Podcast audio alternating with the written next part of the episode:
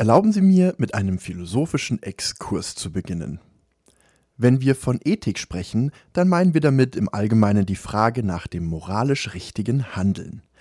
Wie üblich bei philosophischen Fragestellungen explodiert das Denken, nachdem die Frage ausgesprochen ist. Was ist moralisch? Was ist richtig? Was ist eine Handlung? Und so könnte man immer weiter fragen und das gesamte philosophische Feld der Ethik kartografieren. Worum sich die akademische Philosophie weitaus weniger kümmert, als man denkt, wenn man das große Wort Philosophie hört, ist das gute, richtige und sinnhafte Leben. Man nennt sie auch die großen Fragen. Im Anfang der westlichen Philosophie standen diese Fragen noch hoch im Kurs. So zum Beispiel bei Aristoteles. Im Fokus seiner sogenannten nikomachischen Ethik steht die Eudaimonia, die Glückseligkeit. Wenn man möchte, könnte man Aristoteles Ethik als Wegweiser für ein gelingendes Menschenleben lesen, wenngleich seine Sichtweise von Glückseligkeit möglicherweise nicht den Herausforderungen unserer Zeit standhält. Die akademische Philosophie hat sich, wie schon erwähnt, weitestgehend vom Markt des Lebensglücks zurückgezogen – nur wenige sind noch davon überzeugt, dass sich über Glückseligkeit wissenschaftlich fundiert und akademisch objektiv sprechen lässt. Und damit kommen wir zum eigentlichen Thema. Vor einiger Zeit hat eine Freundin in ihrem Briefkasten ein kleines Heftchen gefunden. Es hieß Glück, Versprühen und Verspüren mit Glückstalern, Marienkäfern, Kleeblättern und einem sich freuenden Mädchen bedruckt, verspricht es den Zitat Weg zum Glücklichsein, ein religionsneutraler Leitfaden für mehr Respekt, Vertrauen und Ehrlichkeit. Zitat Ende. Höchst interessant, dachte ich mir. Die üblichen Glücksversprechen, die in einen Briefkasten passen, sind sonst von religiösen Eiferern. Hier jedoch wird mir ein religionsneutraler Leitfaden in harmloser Aufmachung versprochen. Habe ich vielleicht nach über 2000 Jahren den neuen Aristoteles in Händen? Ein Gütesiegel auf dem Cover stellt mir 21 Tipps für ein besseres Leben in Aussicht. Was soll schon schiefgehen? Großartig eigentlich. Ein glückliches Leben auf 72 kleinen Heftseiten, frei Haus geliefert. Der Autor ist nicht gleich ersichtlich, dafür bekomme ich aber auf den ersten Seiten gleich einen Auftrag. Ich solle dieses Buch an einen Menschen abgeben, der Einfluss auf mein Überleben haben könnte, und ihm am besten gleich noch weitere Exemplare geben, die er wiederum an andere verschenken könne, die Einfluss auf sein Überleben haben könnten. So könnte sich eine Gemeinschaft von Überlebenden bilden, die ganz religionsfrei am gleichen Glück festhalten. Ein Schneeballprinzip für Glück ist doch schön.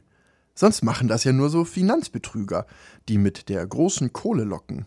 Hier geht es ganz selbstlos um mein Überleben, wobei ich mir nicht sicher bin, ob der Autor Überleben und Glück gleichsetzt.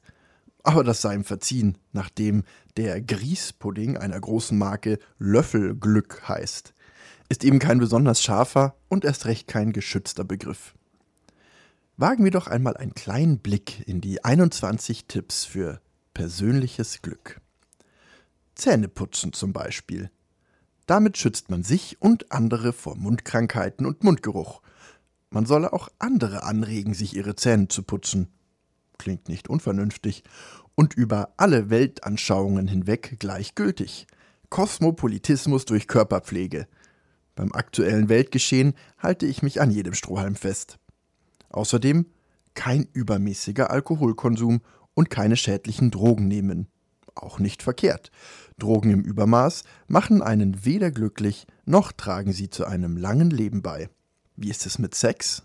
Zitat Sexualität ist das Mittel, das der Mensch benutzt, um durch Kinder und Familie sein Fortbestehen zu sichern. Durch das Geschlechtsleben können viel Freude und großes Glück entstehen. Die Natur hat das so beabsichtigt, um die Menschheit zu erhalten. Missbrauch oder Fehlverhalten bringen jedoch schwerwiegende Folgen und Strafen mit sich. Auch dies hat die Natur anscheinend so beabsichtigt. Zitat Ende. Moment mal. Spätestens jetzt, und wir sind erst bei Tipp 3, ist klar, dass hier etwas nicht stimmt. Die Natur soll Strafen für sexuelles Fehlverhalten eingerichtet haben? Sex, der nicht zum Erhalt der Menschheit dient, ist wieder natürlich? Aber Herr Autor, Sie klingen ja wie die Kirche in den 80ern, als es um Homosexualität und AIDS ging. Hier scheint nichts ideologiefrei zu sein. Und so mischen sich zwischen alltagspraktischen Allgemeinplätzen wie Körperpflege und uneindeutigen Floskeln merkwürdig konservative Weltvorstellungen. Aristoteles? Sicher nicht. Er hätte sich nicht dazu hinreißen lassen, so lax mit der Wahrheit umzugehen, wie es der Autor des Glücksheftchens in Ratschlag 7 tut. Man solle zwar bestrebt sein, sich im Leben an die Wahrheit zu halten, hingegen wahr ist, was für sie wahr ist. Okay, also ich soll mich an die Wahrheit halten und wahr ist, was für mich wahr ist. Das ist ja einfach aber nicht sehr philosophisch und nicht einmal besonders praktisch. Im Kleingedruckten ist der Name des Autors doch zu finden. Kein geringerer als der Urheber von Conquest of Space, der Schöpfer von Xenu und der Verfasser von The Modern Science of Mental Health, L. Ron Hubbard.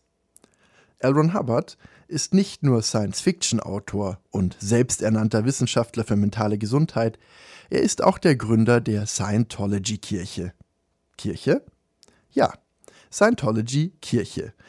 Die Anhänger dieser Kirche glauben, dass Xenu, ein galaktischer Herrscher, 75 Millionen Jahre vor unserer Zeit unsere Seelen gequält habe und nur die dianetische Lehre des Gründervaters Hubbard uns von unserem Leid befreien könne.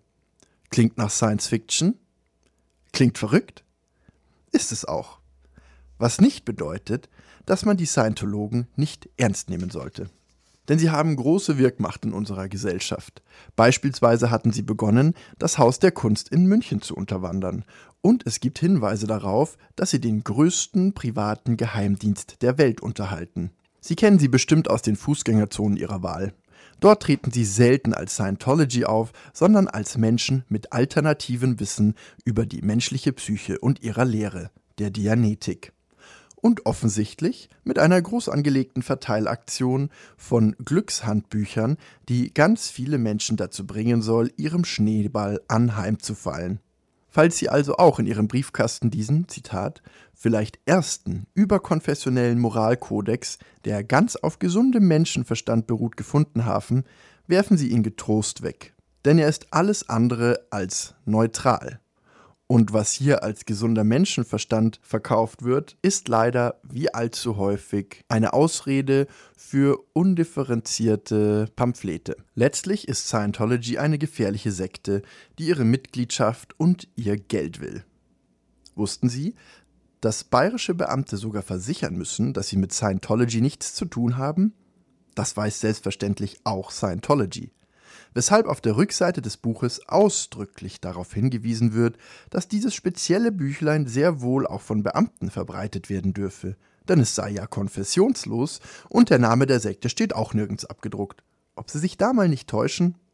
So sehr ich es auch beklage, dass die professionelle Philosophie sich nicht mehr um die großen Sinnfragen kümmert und kein zeitgenössischer Aristoteles am Horizont ersichtlich ist, so sehr muss kritisch geprüft werden, welche Sinnangebote einem nachgeworfen werden. Dort, wo die Philosophie sich zurückgezogen hat, entsteht immer mehr Platz für Coaches, Esoterik und Sekten wie Scientology. Wenn Sie sich also wieder einmal in einer Sinnkrise befinden, greifen Sie lieber zu Aristoteles statt zu L. Hubbard oder suchen Sie Ihren nächsten philosophischen Praktiker auf. Die gibt es wirklich und tatsächlich.